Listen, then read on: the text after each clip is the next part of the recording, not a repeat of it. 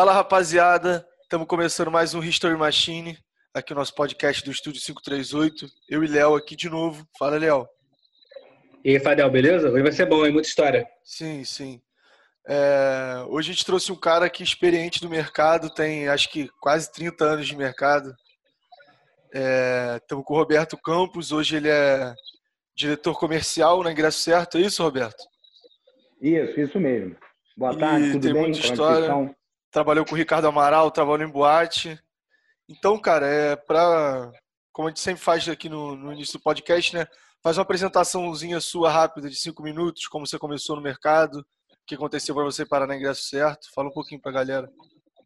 É, boa tarde, tudo bem? Vamos lá. É, meu trabalho, na realidade, eu comecei com 22 para 23 anos. E foi uma coincidência na vida, através de contatos, né? Eu me formei na época em educação física, isso estou falando alguns anos atrás, e acabei trabalhando com entretenimento. Eu sempre tinha uma veia de eventos desde, desde novo. Sempre gostei de organizar torneio, campeonato, apresentação. Sempre gostei desse negócio. Na verdade, eu sempre gostei de ter o público perto de mim, eu sempre gostei de ter as pessoas relacionadas comigo. Eu sempre gostei de entreter com as pessoas. Comecei muito cedo. Então, com 20, na minha época que eu iniciei, as festas, as grandes produções que tem hoje no século 21, que a gente fala, não existia ainda. Então, Rio de Janeiro era muito capacitado por casas noturnas, por festas, né?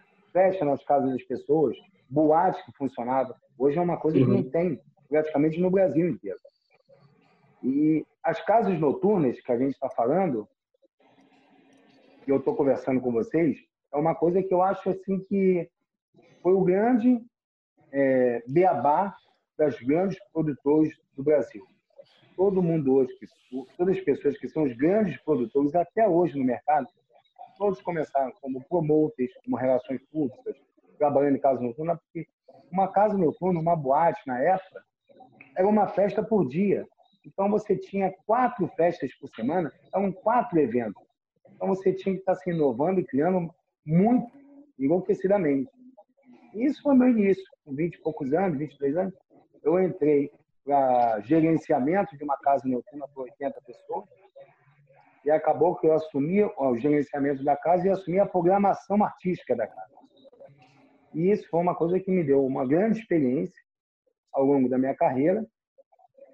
E nesses anos, como você fala, 30 anos, eu nem gosto de falar 30 anos, como você gosta, né? é, mostra que o mundo foi, foi mudando. As boates, né, as casas noturnas foram acabando, os produtores de eventos foram se formando no Brasil e a gente veio se adaptando e se entendendo esse mercado, né? Aí eu passei, depois que as casas noturnas fecharam, eu ainda fiz muitas grandes produções, muitas grandes festas, muitos shows. Eu trabalhei na Estação do Porco, que foi uma das academias mais, maiores no Rio de Janeiro, uma academia que durou quase 14 anos, uma academia em Tianaragoa, onde hoje é o Parque dos Patins. Tinham 4 mil alunos nessa academia. Eu trabalhei lá por 10 anos. Depois desse período que eu trabalhei com o Ricardo. É, e fiquei cinco anos na Sociedade Hípica Brasileira, ali na Lagoa. Então, a minha vida sempre foi muito envolvida na Lagoa. A Hípica foi uma época muito bacana, onde eu criei a parte de eventos. Eu dei uma deu uma mexida, trouxe os eventos grandes de novo para a IPA, que a IPA sempre teve os eventos, e a parte de esporte, que eu tinha uma ligação sempre com o esporte. E de dois anos para cá, eu fui convidado, como eu conheço uma grande gama de produtores no Brasil, não falo nem Rio de Janeiro, a Ingresso Certo, que é uma das maiores chiqueteiras, uma maior plataforma de ingresso que tem hoje no mercado nacional, era uma chiqueteira que era disputa pau a pau com a Simpla no Brasil, eles me chamaram a trabalhar na área comercial, porque eles viam que eu tinha esse network, tinha esse relacionamento com os grandes produtores. E o mercado hoje, a gente fala de grandes produtores, eu classifico da seguinte maneira: nós temos três níveis de produtores. Nós temos os 50 melhores produtores do Brasil. Eu acho que no Brasil a gente não tem mais que 50. Nós temos os produtores médios, são aqueles que ficam no meio termo, que aí você pode classificar uns 500 produtores no Brasil. E você tem os produtores que estão iniciando, que são os grandes promessas no mercado. o mercado vai se adaptando. E esses jovens que estão entrando hoje, eu falo até com vocês, que eu acredito que vocês estão nesse nicho de mercado, e essa garotada que entra na faculdade, gosta de entreter com pessoas, e ser produtor de evento é isso. É gostar de confusão, é gostar de fazer evento, é gostar de fazer festa. Isso é, essa é a história do produtor. Então é isso. Por isso que eu estou nesse mercado já há alguns anos e ainda não saí, e continuo nele. Muito foda, muito maneiro, Roberto. É, queria até, antes da gente entrar um pouco mais nessa história, que um, um tema que todo mundo, enfim, sabe, e você até comentou isso na sua fala, é de como que antigamente a gente tinha uma cultura de boates, de festas noturnas, de casas noturnas, né? E hoje é a gente tem muito mais fraco isso de boates e geralmente as labels que estão ganhando força. É, como é que você explicaria qual a sua percepção em cima disso? Por que, que aconteceu essa mudança no mercado? Ah, cara, isso foi uma mudança de geração, isso foi uma mudança de mentalidade, entendeu? Isso foi uma mudança que, por exemplo, hoje você tem. É, hoje você tem. Como é que eu posso falar para você? Você tem. Eu vou falar no nicho do Rio de Janeiro, né? Você tem umas. Quando está o mercado normal, né? Você tem aí umas 20 labels. Estou falando de todos lados artísticos, tá? do funk, do sertanejo, todo o ritmo, do rap. Hoje o rap, né? Eu tenho uma vantagem que eu quero falar para você, Léo e Vitor, é o seguinte. É, apesar de eu estar bem mais velho, eu tenho dois filhos que são produtores de eventos de hoje. Um tem 20, outro tem 27. Sim. Então, eu sei o que está acontecendo no mercado, porque eu sou muito, eu tenho uma relação muito legal com eles. A gente tem uma relação muito, não é aquela relação é, paterna, é uma relação muito paterna, muito amor, mas muita amizade. Então eles falam para mim, porra, o que está vencendo hoje é o trap, é o rap, é o funk, entendeu? E é isso que o mercado está falando. Na pergunta que você me faz das boates, a boate foi uma geração. Tinham é, poucos produtores no Brasil, grandes é, é, empresários da noite, e a gente fala, pô, vocês são jovens, vocês estão, vocês podem ver no Google, nas histórias, nos livros, sei lá, nas lendas. A gente fala do Ricardo Amaral, fala do Zé Vitor Oliva de São Paulo. Nós falamos do, do Chico Recarrei, que foi durante muitos anos também um empresário da noite. O mundo não tem mais isso. Porque o que, que aconteceu? É, os bares ganharam muita força. O cara hoje fica num bar, toma uma cerveja, bate um papo com uma galera e depois vai numa festa, depois vai no evento. E isso foi diminuindo. O mundo quis ficar, ao meu ver, o público quis ficar um lugar mais aberto, um lugar mais amplo. Né? Hoje você tem no Rio de Janeiro Baixo Gávea, Baixo Copacabana, Baixo Leblon, Baixo Botafogo, Baixo Barra, tem baixo tudo. as pessoas gostam de ficar soltas. Sim. As pessoas não querem ter essa obrigação de pagar entrada, pagar consumação mínima, ficar com uma carteira, ficar com um cartão consumir, obrigado a consumir. As pessoas querem ter o direito de ir e vir. E o cara, quando cria uma label, é uma coisa que eu questiono muito nesse mercado de vocês produtores, que às vezes vem um produtor, desde a minha época, tá? Isso eu acho que é uma coisa que acontece muito no Rio de Janeiro. Pô, carioca adora um convite VIP. Carioca adora não pagar. Pô, me dá lá o ingresso, eu vou consumir lá dentro. Mas não é isso. Porque o produtor ele gasta para trazer o artista, ele gasta para organizar o evento, ele gasta para produzir, montar a estrutura. Entendeu? Sim. Então, o que foi acontecendo? As boates foram acabando, foram criando os, os promoters da minha época, foram virando os grandes produtores de eventos.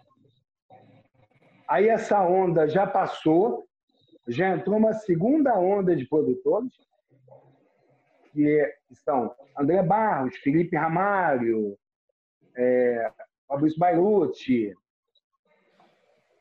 todo mundo. E agora está entrando uma terceira onda, que são os jovens produtores. Eu não vou ficar citando nome, que eu acho que citar nome é uma coisa até meio injusta, que eu vou citar nome de um ou de outro, vou esquecer, que é uma geração de 20 a 25 anos que está entrando no mercado. Sim. Sim. a noite, ela significa isso. A noite, ela dá uma... São gerações. São gerações. Entendeu? Gerações. O cara hoje que são meus amigos, ou tá casado, ou tá aposentado, e adora falar, porra, a noite acabou. Hoje, hoje de manhã uma pessoa me ligou, falou, a noite acabou. Não, a noite acabou pra você tá velho. Não, acabou. A noite acabou pra gente. Tem 50 anos. A gente não pode ficar numa festa é, numa festa de rap até 8 horas da manhã dançando, que é até ridículo. Mas o cara que tem 20 a 30 anos é maravilhoso. A noite não acabou, a noite reciclou. E viraram as grandes potências fazer eventos. Só que as pessoas não têm cuidado em fazer eventos. As pessoas não têm formação. Você vê poucas pessoas ganhando dinheiro com o evento. Por quê? É, as, ao meu ver, com a minha experiência, as pessoas usam, usam muita emoção e não usam a razão. Quando você bota emoção num evento, onde você gasta muito no artístico, você gasta muito numa produção, você investe muito, você tem que saber analisar financeiramente na sua planilha qual vai ser seu gasto e qual o tamanho da tua perda. É isso que eu vejo alguns, alguns grandes produtores saindo no mercado com enormes dívidas, porque o cara não soube se planejar. Essa é a minha opinião. Cara, achei maneiro. muito maneiro que tu, é, nessa questão de da passagem né, das boates para as grandes festas, para os grandes eventos, você citou os barzinhos, porque meu pai ele tinha uma boate na, lá, lá em Itaipava e de uma hora para outra assim parou de ter público e a boate acabou indo mal e acabou fechando e eu tive a oportunidade na faculdade de fazer um trabalho onde eu podia sobre pesquisa que eu poderia escolher o tema. Eu escolhi esse tema. Eu queria entender por que, que as pessoas deixaram de ir em boate e passaram aí nos, nas, nos grandes eventos. E cara, todos os todos os autores que eu pesquisei lá que falavam sobre esse tema, todos eles falaram que foi culpa dos barzinhos. A cultura de você ir no barzinho, é. tomar uma cerveja e, enfim, às vezes ficar mais um pouquinho lá e ficar mais à noite, isso acabou com a boate, porque a pessoa não quer mais aquele meio termo, né, entre aspas. Ou ela vai no barzinho tomar uma cerveja, ou ela vai na festa grande para, enfim, fazer lá. Eu vou falar uma coisa para vocês. É, não é prepotência não, mas eu me considero um dos caras que mais entende do mercado noturno do Brasil. Um dos maiores. Uhum. Por quê? Eu estudo há 30 anos, como você falou. Realmente, eu tenho 54 anos. Eu entrei na noite com 23. Está falando de 31 anos. É, há 30 anos eu estudo à noite. Eu vejo à noite. Então, a gente tem. A única coisa que a gente vai passando na vida é o que eu falei, acabei de falar para vocês. O barzinho, entendeu? Os lugares abertos, onde a pessoa não tinha obrigação, não tinha liberdade de pagar nada. E o cara fica na porta de um bar, o cara fica. Eu nem digo mais Baixo Gávea. Eu digo que tem vários bares, o Fusca de Botafogo, não vou citar nomes, não. O cara fica em pé, tomando uma cerveja com os amigos. Na minha época, daí ia para uma boate. Às vezes o cara nem mais para boate. O cara vai numa festa. E, às vezes, e é uma festa que acontece no final de semana. Entendeu? Na minha opinião, eu acho que esses lugares abertos onde as pessoas conseguem se entreter, você vê o que aconteceu com o carnaval no Rio de Janeiro. Vocês são jovens, vocês estão vendo. Mas hoje, nós somos os campeões mundiais de blocos de rua. Sim. Onde o cara com uma cerveja, o cara toma 10 cervejas e curte o carnaval no dia. Não tem baile de carnaval. Tenta vocês fazerem uma festa de um baile de carnaval. Tenta fazer um evento no carnaval como vocês se ferram vai disputar com o bloco. E o cara tem a liberdade. É uma mudança cultural também, basicamente. É mudança cultural. É uma mudança cultural. É uma mudança que o mundo mudou. Entendeu? O cara hoje tem milhões de blocos. Aí você fala, poxa, Roberto, mas tem o carnaval, tem a escola de samba? Tem. Olha que coisa louca que é o entretenimento. Hoje a gente fala dos camarotes, né? Vocês já devem ter ouvido falar. Tu acha que camarote alguém vai para ver escola de samba? Camarote viraram grandes palcos de eventos. É. Você vai nos camarotes, você vê DJ rock, vintage, é, sertanejo. Você vê coisas absurdas. Estão me ligando aqui direto. Você vê, os, os camarotes hoje viraram os grandes palcos de shows. O que as pessoas menos fazem é ver a escola de samba. Sim. É mais uma oportunidade de consumo lado, do, do Você vê os blocos de rua. O cara, na tua idade hoje, ele acorda de manhã, ele vai no bloco da madrugada, às sete da manhã, no bloco da manhã, onze da manhã, no bloco da tarde, três da tarde, no bloco da noite, sete Quando o cara chega oito horas da noite, ele está extasiado. Acho que ele tem condição ainda de ir numa festa à noite, ele vai dormir, nem que seja na grama da lagoa. isso é verdade, isso é maneiro.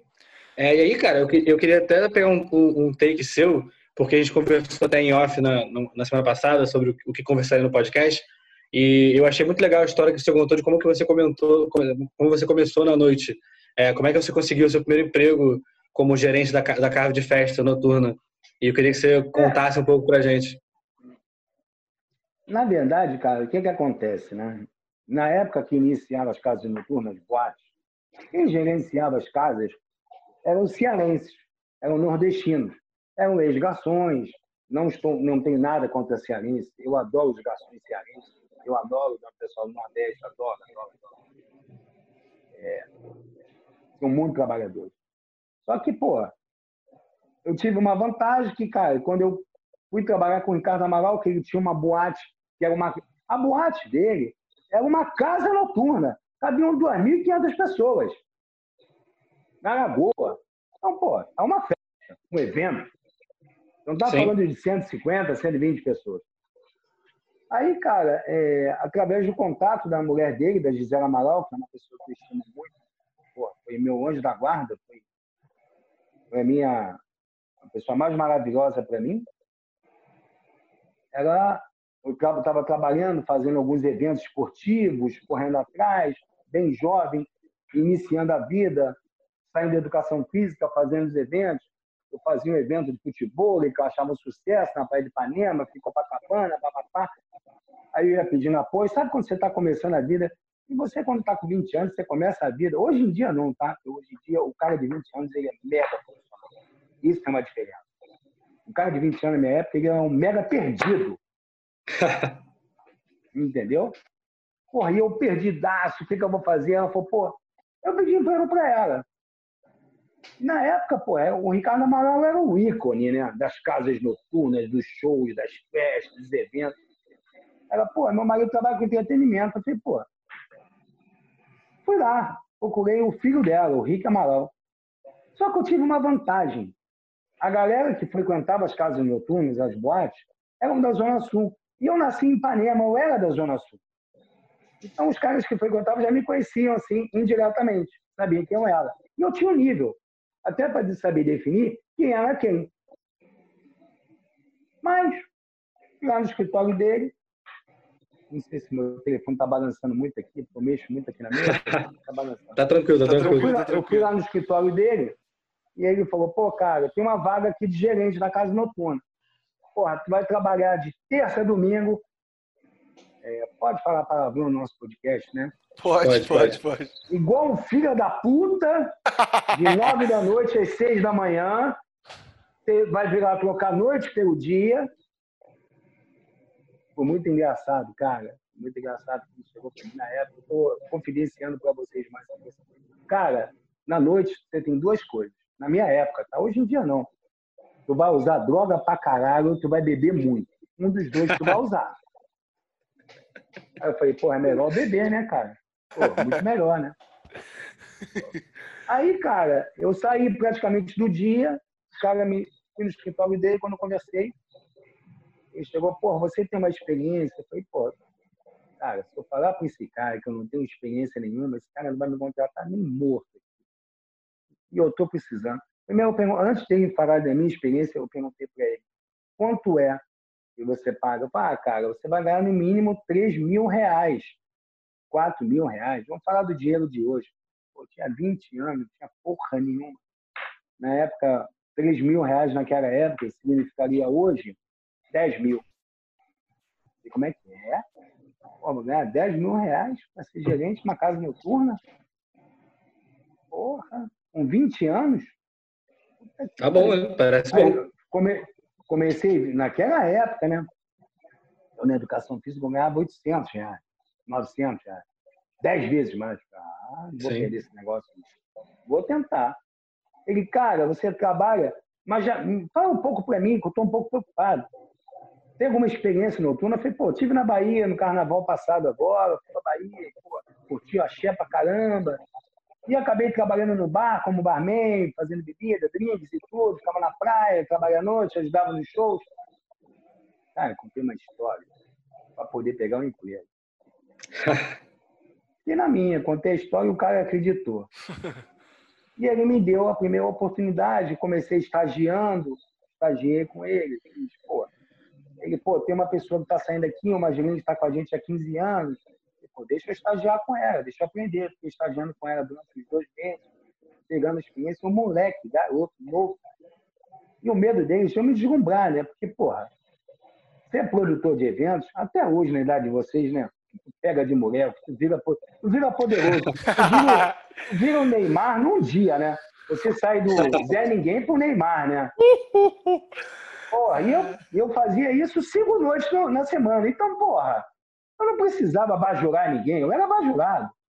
O meu, a minha vida virou um palco, né, cara? Resumo, comecei a trabalhar e eu vi que a grana era boa. Eu me dediquei. Uma vida assim, cara, mega estressante mega sacrificante. Mega, mega, mega, mega. Vocês não têm ideia, cara. Uma coisa assim. Porra, vou contar para vocês. No meu início foi muito engraçado. Eu, comecei a trabalhar, eu, tinha, eu pesava 72 quilos. Depois de dois anos, eu estava pesando 118. Caralho. Engordei assim absurdamente. Eu focava o dia pela noite, comia merda pra cacete, bebia pra caralho. É porque você acaba bebendo, né, cara? Engraçado que é, o cara Amaral, o cara mal falava, cara, bebe. Hoje em dia, né, cara, tem alguns anos que eu não bebo mais nada. Graças a Deus eu não bebo. Mas bebi pra caralho. Bebi muito. E foi uma época muito legal na minha vida. O que, que eu levei desse trabalho noturno? Eu levei foi uma network. Aí, cara, eu fui conhecendo gente, né, cara? Que eram as casas noturnas, eram famosas, eram poderosas, né, cara? Aí vinha do político ao empresário, porra, ao ator, a atriz, a modelo, o cantor, o padre, vinha tudo, tudo. Mas imaginava, vinha tudo. vinha tudo. Padre mesmo, porque a gente tinha o padre Omar, que hoje é um padre famosíssimo, que adorava ir no restaurante, tomar um vinho, comer uma pizza, eu convidava ele. Muito louco. Aí foi muito engraçado, depois de um ano, um ano e meio, que eu estava já trabalhando, já estava meio solidificado no meu negócio. E eu não gosto de mentir, né? Aí eu cheguei pro Rick Amaral e falei, Rick, cara, eu fui te confessar uma coisa aqui que é. Sabe aquela história que eu te contei de Salvador?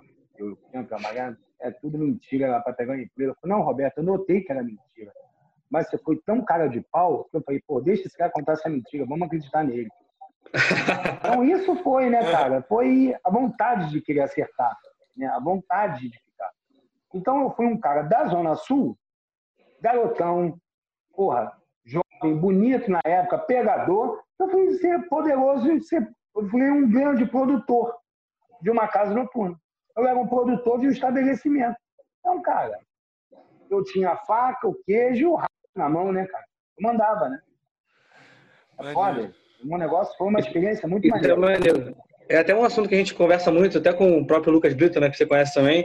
É, a, gente, a gente repara que conversando com produtores jovens ou, ou mais experientes, e você até tocou num ponto que a gente costuma falar, que a gente bem percebeu, que muito produtor nasce do, de ser promoter. Aquele cara que pega gosto por vender ingresso e consegue, e é bem relacionado, ele geralmente transiciona bem para um produtor. É, então, pensando um pouco assim, é, o cara hoje que está na faculdade ou está perdido, como você me comentou, de 17 ou 20 anos, enfim, um cara que quer começar no mercado de eventos, o que, que, você, o que, que você recomendaria para ele? O que, que ele tem que procurar fazer? Qual habilidade talvez ele tem que tentar adquirir? Enfim, qual o seu take em cima disso? Cara, o que vocês estão perguntando para mim é o seguinte: qual é a sugestão que eu dou para o cara que está iniciando no mercado? Né? Primeira coisa, o cara tem que ser mega profissional. Ele tem que entender ele não está fazendo uma festa para amigos na casa dele, ele está fazendo uma coisa para ganhar dinheiro. E ele tem um tempo para ganhar dinheiro. Isso é igual uma carreira de jogador de futebol. Ele tem um tempo de duração. Uma carreira de jogador de futebol dura 10 anos. Uma carreira, na minha opinião, de produtor de eventos, dura 20 na minha opinião. Se o cara for muito bom, Dura 20 anos. O que, que eu já vi muitos produtores fazerem? O cara vai ficando mais velho e ele vai começando a contratar os novinhos, que são vocês. Só que vocês, os novinhos, começam a ficar grandes e vê que não precisa mais dos mais velhos e começam a montar a produtora de vocês. Então, isso eu estou mostrando para você que é uma geração. Concorda? Sim. Porque chega o cara mais velho, eu não vou ficar citando o nome, eu não quero polemizar no Rio de Janeiro. O cara foi produtor durante 10, 15, 20 anos, o cara tem uma marca fortíssima. Aí o cara monta uma produtora e liga, pô, Vitor Fadel, pô, Léo, vem trabalhar comigo. Porque vocês são jovens, vocês estão na crista da onda. Aí vocês começam com aquele percentual menor, o cara com percentual maior, mas quem trabalha pra cacete é vocês. Aí daqui a pouco vocês fazem uma reunião entre vocês e falam, pô, vem cá, vamos ficar independentes, cara, vamos ficar mais com esse cara não, cara, eles tocam esse negócio e o cara leva a fatia do bolo maior, tá vendo a mudança aí? Mas vocês têm um tempo de maturação, um tempo de ganhar experiência. O trabalhar na noite é, eu, acredito, eu falo o seguinte: os primeiros cinco anos o cara tem mais perdas que ganhos. O cara tem que. A primeira coisa no evento do cara, é, eu vejo uma coisa que eu critico muito: o produtor de eventos, ele pensa muito no artista. O tempo todo. Não, nós temos que contratar o artista tal, é o DJ tal. Às vezes não é só o DJ. Por exemplo, eventos de Réveillon, você tem que estar com uma produção foda para fazer o Réveillon. O artista, para mim, não é o mais forte. A comida é o mais forte. A bebida é o mais forte. O local é legal. A estrutura é legal. E quem vai no Réveillon, a pessoa quer passar aquela meia-noite bebendo um belo de um uísque, com Red Bull, com conforto, com a sua gata, com seus amigos. O artista, cara, pode ser, porra, é, sei lá, pode ser o Fica Comigo, pode ser o DP, é, como é que é o nome daquele grupo? DP, DPC, né? DDP, DDP. DDP, DDP. Pode ser o DDP, pode ser o Denis, pode ser o Pedro Santiago, pode ser. Cara, que é um espaço. Então, o evento ele tem que ser estudado pelos produtores. Eu vejo, às vezes, os produtores fazendo muito na emoção. E não existe uma união no Rio de Janeiro para cada um definir uma melhor data para um grupo de produtores fazerem evento às vezes vocês concorrem entre vocês mesmos. Aí o que, que acontece na noite? Pô, às vezes tem três eventos acontecendo ao mesmo tempo. Os três são uma merda. Os três produtores vão pro buraco. E perdem uma grana. É verdade. Entendi. Então, é... o cara tem que saber bem o que ele está fazendo. Estratégia. Montar uma planilha bacana, montar a estratégia desse evento, conversar com seus colaboradores e pensar de uma maneira mais racional possível. Produtor de eventos tem faculdade? Não. O que, que é isso? É igual andar de bicicleta. É, é fazer evento. É fazer evento. E eu vejo uma coisa, o brasileiro, principalmente carioca, tem um ego muito grande. Vocês estão iniciando a carreira, já querem fazer um evento para 10 mil pessoas. Calma, começa menor, começa menor, faz um evento menor, faz um evento médio, vai consolidando a tua marca até chegar no evento grande. Falta paciência, né, às vezes. Prejuízo, quando dá prejuízo, todo mundo senta no prejuízo. Porque a maioria dos produtores estão iniciando e ninguém tem dinheiro para pagar o prejuízo. Entendi. Cara, é, acho que agora, passando um pouco mais para frente, né, trazendo mais para o momento, seu momento atual, é, queria que você falasse um pouco sobre a importância é, não só da ingresso certo, como de qualquer outra etiqueteira né, para o mercado de evento, porque às vezes a galera não, não sabe. Que, enfim, às vezes a, é, Cara, enfim, a, são, são players importantes coisa, no tá? mercado. Né? É, eu sou. É, eu trabalho na ingresso certo, mas a marca mais importante que tem para mim é a marca Roberto Campos, sou eu. Uhum. Minha marca é a coisa mais forte. Sim eu, eu, eu, eu considero a minha marca, com toda sinceridade, uma potência. Sim. E eu me uni a uma plataforma de ingressos que é muito boa. O que, que acontece? Na minha época que eu produzi eventos, que foi difícil pra cacete para vocês, a cervejaria dava muito dinheiro. Vocês não têm ideia. O que eu ganhei de patrocínio da Itaipava, da Budweiser, da Heineken. Quando eu trabalhava, a Heineken era pequena pra cacete, a Heineken era uma merda. Hoje a Heineken é a cerveja mais poderosa do mundo de eventos. Olha aí.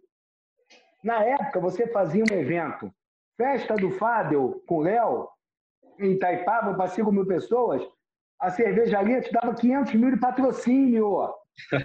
Sonho. Hoje você liga para uma cerveja, o cara te dá duas geladeiras e dez engradados e diz que é um puta patrocínio. Aí o que acontece? O produtor de eventos, ele quer ganhar em cima da etiqueteira. Um advanced, um dinheiro adiantado. E qual o medo da etiqueteira? A etiqueteira tem dinheiro, às vezes, para adiantar? Tem. A etiqueteira tem dinheiro para patrocínio? Tem. Mas ela, às vezes, tem medo de um cara criar um mega evento e não vender nada. E aquele dinheiro que ela adiantou, o dinheiro não voltar. Então, isso é um grande problema no Brasil. Eu escutei falar, eu escutei falar que a Simpla tem 5 milhões de débito no Brasil rodando para ela, pessoas que não pagaram. Cara. A é Eventbrite, é a Eventbrite, que é uma etiqueteira gringa, internacional, saiu do, saiu do Rio de Janeiro. Sim. Capaz, acho que saiu até do Brasil. Nós somos consolidados. O cara tem que usar uma plataforma de ingressos para ele vender os ingressos dele e para ele tentar impulsionar as suas vendas a Ingresso Certo tem uma vantagem, que a gente tem uma empresa chamada, dentro da Ingresso Certo, Go Content, que é uma empresa de impulsionamento. Ela não resolve a vida do produtor. Quando ela pega um grande evento, ela ajuda a impulsionar. Porque as pessoas têm que entender que quando você faz um evento, você tem que fazer um evento e você consiga é, encantar o teu público. Não adianta você falar, fazer a festa do carrossel e gastar 50 mil em funcionamento, e essa festa é num local horrível, numa data horrível, e achar que tu vai fazer o Rock in Rio. Não vai. Não vai. Então, cara, é, muita gente hoje, estou falando com toda a sinceridade do mundo, muitos produtores encaram a etiqueteira como um patrocinador. A etiqueteira não é um patrocinador, a etiqueteira é uma parceira. Tipo agora, pandemia. Eu vou falar de mim, eu negocio com muitos produtores. Alguns caras estão me pedindo advances para o Réveillon. Aí eu pergunto para vocês dois, que são dois especialistas: vai ter Réveillon? Eu não sei, na real. Então como, é que eu, então como é que eu vou adiantar um dinheiro que eu não sei se vai ter evento? É, é um risco grandíssimo. É a mesma coisa eu chamar uma mulher para sair. É, hoje eu vou, vou separar esse restaurante aqui, uma comida francesa. Pô, a, e, mas eu ainda não liguei para ela, ela ainda não confirmou ainda se vai sair comigo. Então como é que eu posso reservar o restaurante? É verdade, é, é justo esse ponto de vista. Sim, faz sentido. Os caras não entendem. Os caras, não. Aí, eu falo. É, você perguntou para mim do produtor, e vocês dois a gente vê que vocês têm sangue nos olhos para serem produtores, né? Não só dono de agência, né? Vocês querem ser produtores de eventos, vocês são produtores, grandes produtores. Particular, né? Particularmente, eu não me vejo fazendo muito isso, não. Eu, sendo bem sincero. Mas o Vitor tem, o Vitor tem esse olhinho aí. O Vitor gosta de ser Ele, quer, ele quer os estados, ele quer os estados, tá ligado? Ele quer os estados. que bobeira! Mas, Léo, eu posso contar uma coisa para vocês? Isso é um podcast, vai claro. ser gravado, né?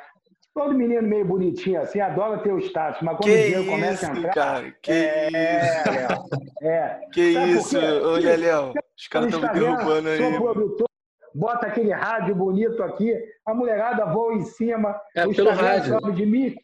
Hã? É pelo rádio, rádio só, ele quer, ele quer o rádio. Isso aqui é o rádio. Rapaz, se der rádio para eles, o Instagram sobe de 5 mil para 15 mil em duas horas. na hora, na hora. Cara, que bobeira. Voltando a falar o que eu estou falando para vocês, é... O cara hoje, para produzir um evento, o cara tem que ter uma coisa chamada fundo de reserva, que a maioria dos produtores não tem. Os novinhos, os novos não têm um fundo de reserva. Ter uma grana para produzir o evento sem depender de ninguém. Aí os caras abrem o evento já com dívida. Não tem dinheiro para pagar o aluguel, não tem dinheiro para pagar o artístico, não tem dinheiro para pagar o segurança, aí fica rezando, pedindo papai do céu que o evento bombe para pagar todo mundo. E se no dia der ruim? É verdade. Faz sentido. E aí, cara, é, acho que entrando nas perguntas finais aqui do, do podcast agora, né? É, queria que você falasse. Se vocês quiserem, cara, fica à é. vontade. É, Pode deixar. A única coisa que eu não faço, a única coisa que eu conselho vocês, e eu, minha opinião, eu não falo da vida de ninguém. Eu não, não falo claro. quem o cara roubou, quem o cara comeu, quem o cara deu. Na noite eu aprendi uma coisa: bico e fechar os olhos, os três macaquinhos. Então, o resto, cara, o que for do meu ponto de vista, eu falo. Claro. Eu não critico ninguém, entendeu? Eu sei que, pô, quando eu critico, eu boto o meu na janela também, eu posso estar me criticando. Entendi. É, cara, a pergunta agora é, é, basicamente o que você gostaria de saber quando você começou sua carreira lá na, como gerente de boate, que você descobriu assim ao longo do caminho, né? O que, que você contaria para você mesmo de 25, 30 anos atrás? Cara, o mundo evoluiu muito rápido. Hoje é muito mais fácil você ser um grande produtor, ser um, homem de entretenimento na noite. Porque o mundo está muito digital, o mundo está muito rápido. Sim. Mas tem uma coisa, o mundo está muito verdadeiro. Hoje a mentira não passa. Na minha época dava para contar mentira. Porque a informação ela demorava 7, 10 dias para chegar correta. A informação hoje chega em 10 segundos. Na hora. 5 segundos. Entendeu? Isso, para mim, é um, é um, grande barato hoje. É, eu vou morrer, eu vou ficar velhinho no entretenimento. Por isso que eu me considero, no Brasil, um dos maiores caras que entende entretenimento no Brasil. Porque eu, eu já estou na minha, bobear, uma quarta ou quinta geração de entretenimento. Porque eu quero ter essa cabeça aberta para aprender com vocês que estão começando. Vocês me ensinam. O que eu posso contar é minhas experiências. Mas o público jovem hoje me ensina como esse mundo evoluiu, como é mais fácil para vocês. É mais fácil para vocês darem, fazerem sucesso, mas também é muito mais fácil para vocês caírem na vida. a rapidez de dar errado também é muito grande. Isso é real. Maneiro. Bem maneiro, real. Achei bem maneiro. Essa vai ser o nugget sim, do sim. vídeo. É... e aí, Roberto, é, a nossa pergunta final geralmente é uma pergunta que convido o participante a imaginar e a pensar no futuro. Então, eu queria saber de você, Roberto, é, onde é que você se vê daqui a cinco anos, ou você, ou sua família, ou seus filhos, enfim. Pode responder essa pergunta Cara, em qualquer viés que você quiser. É, eu me vejo hoje, eu me vejo, é, eu me vejo na minha vida é o seguinte: o que, que eu posso fazer hoje com esse mercado é, de entretenimento? Passar minhas experiências. Por que, que eu criei o bate-papo com o Roberto Campos? Porque eu vou buscar as pessoas ao longo da vida, da carreira, da vida, que fazem sucesso nos seus jobs. Então, isso é muito legal. Para esse cara que está começando no mercado, porque, por exemplo, vocês estão conversando comigo agora. Se chegasse para vocês há dois meses atrás, como, pô, cara, para entrevistar um cara de 50 anos que está no mercado e foi é, diretor das casas noturnas em Carnaval, tá puta que pariu, hein? O assunto vai ser chato pra cacete. O que esse cara vai me ensinar? Não, não vou te ensinar. Eu vou te dar alguns, a minha opinião, algumas ideias. Eu acho que o mercado pode acontecer. Por quê? Porque eu, a única diferença que eu tenho de vocês é que eu tive mais sucesso e tomei mais porrada do que vocês, pelo tempo que eu vivi mais. Só isso. Quando vocês ficarem mais velhos, vocês vão lembrar do que eu falei. Então, eu me vejo no bate-papo com o Roberto Campos, eu me, eu me vendo dando palestras consultoria, apresentação, falando da minha carreira.